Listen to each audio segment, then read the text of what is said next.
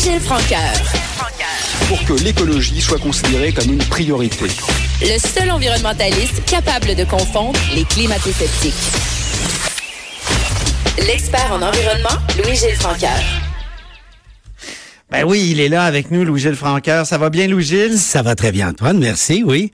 Tu veux nous parler de la norme d'arsenic, donc, euh, qui est dépassée, là, euh, à Rouen-Noranda. C'est la fonderie Horn qui, euh, qui fait ça. Il y en a été question à la période de, de, de questions. Si tu me permets, on va écouter Émilie Lessard-Terrien de Québec solidaire qui a posé une question à ce sujet. Excellent. La semaine passée, on apprenait que les enfants du quartier de Rouen-Noranda étaient quatre fois plus exposés à l'arsenic que les autres enfants de la région. L'arsenic, c'est toxique, c'est cancérigène, on le sait. Et ça se retrouve dans le système de nos enfants. C'est indigne du Québec, Monsieur le Président. La cerise sur le Sunday, les responsables de l'étude révélaient hier l'ensemble des résultats et on apprend que le ministère de l'Environnement autorise la fonderie à émettre 67 fois plus d'arsenic dans l'air de Rouen-Noranda que la norme québécoise. 67 fois. Un cancérigène qui a été retrouvé dans le corps de nos enfants. Dans les derniers jours, on parle de plus en plus de l'importance de protéger nos enfants.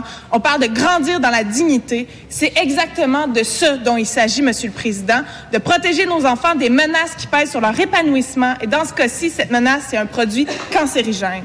Les gens de ma région sont en train de perdre confiance envers le gouvernement. Qu'est-ce que le ministre de l'Environnement va faire pour regagner la confiance? Et voilà, c'est quand même une bonne question, puis c'est le sujet de ta chronique. Euh, Parle-nous un peu de, de, de, ça. Mais Jean, euh, je voudrais qu'on en parle pour une raison. C'est que, à mon avis, c'est quelque chose d'extrêmement important. Euh, c'est de l'ordre, à mon avis, du scandale national. Au même titre que la petite fille à Drummondville qui a subi, euh, qui, qui est morte à cause des mauvais traitements qu'elle a subis, je pense qu'il est pas plus acceptable de mettre la santé de 60, 70, 80 enfants autour d'une fonderie à Rouen-Noranda, alors que on semble moins préoccupé parce que là, dans le moment, ils courent dans les rues et tout ça. Sauf que la possibilité qu'ils aient des cancers dans 20, 25 ans demeure, devient fort élevée. Quand la moyenne, la moyenne des, euh, des taux d'arsenic relevés dans les ongles de ces enfants est quatre fois au-dessus du seuil de sécurité qui est dans les normes gouvernementales. C'est-à-dire, Ah oui. oui. Alors, ça veut dire que le risque de cancer de ces enfants est extrêmement important. Vous savez, comme l'a rappelé la porte-parole de, de Québec solidaire, la norme est de 3 parties par milliard, 3 nanogrammes. Et on permet 200. C'est-à-dire 67, 70 fois au-dessus de la norme. Vous savez, quand on a des normes, c'est parce qu'on dit que c'est un seuil de sécurité et devant la loi, toute la population devrait être égale. Je vois pas pourquoi les enfants et même les adultes de Rouen-Noranda auraient moins de droits à la sécurité et à la vie que les citoyens de d'autres parties du Québec. Dans Si- sa réponse, c'est- le, le ministre Carman, Lionel Carman, de, de la santé, euh, délégué au, à la santé et aux services sociaux, qui a répondu.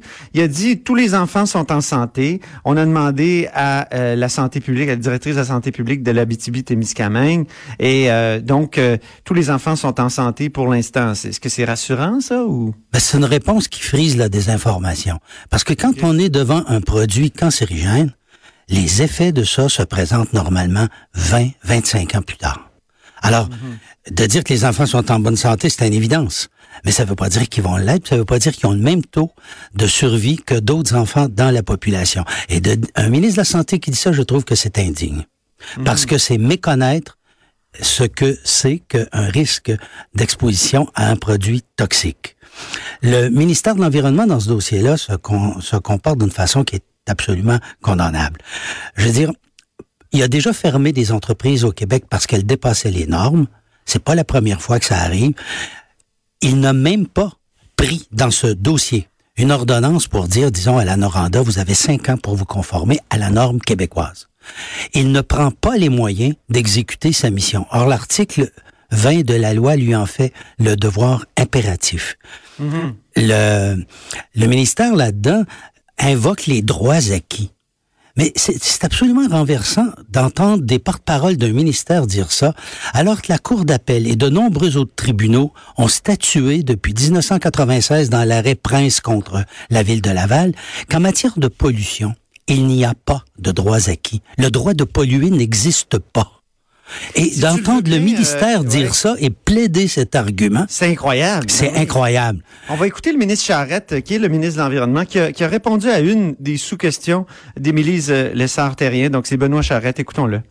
Monsieur le Président, merci à la collègue pour la question. Effectivement, ça nous permet de réitérer que mon collègue et moi travaillons en étroite collaboration sur le dossier depuis un certain temps maintenant et c'est important de réitérer que notre première préoccupation en est une de santé publique, la santé de nos enfants.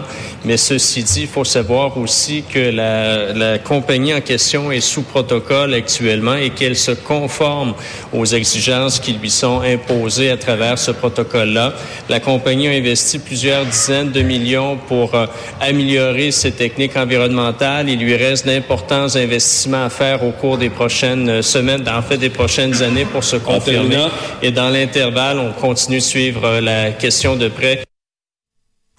Louis-Gilles, que, que penses-tu de cette réponse? Ben, la réponse est techniquement véridique dans le sens où euh, vous avez des normes provinciales, mais le gouvernement, dans les protocoles d'assainissement, peut convenir avec les compagnies d'autres normes à condition que ça fasse l'objet d'un décret gouvernemental. On peut pas renverser un règlement par une décision administrative.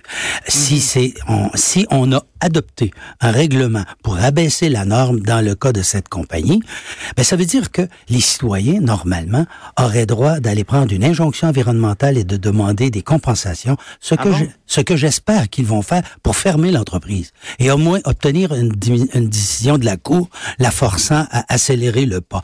Dans la cause de Simon Saint-Laurent, à Beauport, en 2008, Oui. C'est à quelle époque, ça? en 2007, OK. la Cour suprême du Canada. Usine qui est démolie maintenant, hein? Elle n'existe plus. là. Oui, Ouais. c'est ça. Mais la Cour suprême du Canada avait condamné la compagnie à payer 15 millions aux résidents Ah autour parce que même si elle avait respecté les normes environnementales, Ah oui? elle avait causé des, des inconvénients anormaux au voisinage et en raison de ça, le Code civil permettait d'avoir de, de recourir aux dispositions de l'époque, c'est-à-dire à ce Oh, moment-là des compensations. Et comme la compagnie était fermée, on pouvait pas demander une injonction pour la fermer. Mais le même Code civil qui permet les compensations permet de fermer l'entreprise. Alors, Ouais. m- moi, je pense que les citoyens, ce qu'il leur reste à dire, c'est le ministère a peut-être à baisser les normes, puis c'est d'autant plus facile de démontrer que c'est un inconvénient anormal que la norme qui s'applique dans tout le reste du Québec, c'est 3 nanogrammes, et que là, le ministère par un, un, ré- un geste qui ressemble à au, au fait qu'il serait une succursale du ministère de l'Industrie et du Commerce plutôt que de Oui. l'Environnement, ben là, il permet de, un inconvénient anormal. Il essaie de légaliser une pollution après quoi, alors que son rôle, c'est pas de la légaliser, c'est de l'arrêter. C'est le ministère de l'Environnement qui devrait être beaucoup plus euh, pugnace. Ben, c'est un ministère qui devrait minimalement faire respecter la loi et les normes oui. générales pour euh, assurer l'équité de tous devant la loi. Et quand un ministère ne fait pas ça, on parle en français de passe-droit. Et ça, moi, je pense que c'est extrêmement questionnable. Je trouve que des sujets comme ce- ceux-là, très précis sur l'environnement, la contamination locale, on entend de moins en moins parler chez les écologistes. Est-ce que les écologistes sont pas excessivement concentrés actuellement sur les changements climatiques, des, des, des questions globales et, et qui on oublie parfois de penser localement, mais penser les problèmes environnementaux locaux. Donc, vaste question. C'était Oui. à peu près trois, trois secondes pour répondre. Je suis désolé, louis Mais écoute, les médias en parlent tellement des changements climatiques que c'est un bon vendeur. Puis quand tu veux te positionner sur la place publique, tu t'arranges pour surfer sur les grosses vagues. Ils sont pas fous, les écologistes. Mais tu as bien raison. Les autres dossiers environnementaux, puis qui devraient être prioritaires, sont négligés pas seulement par les écologistes, mais par les médias aussi.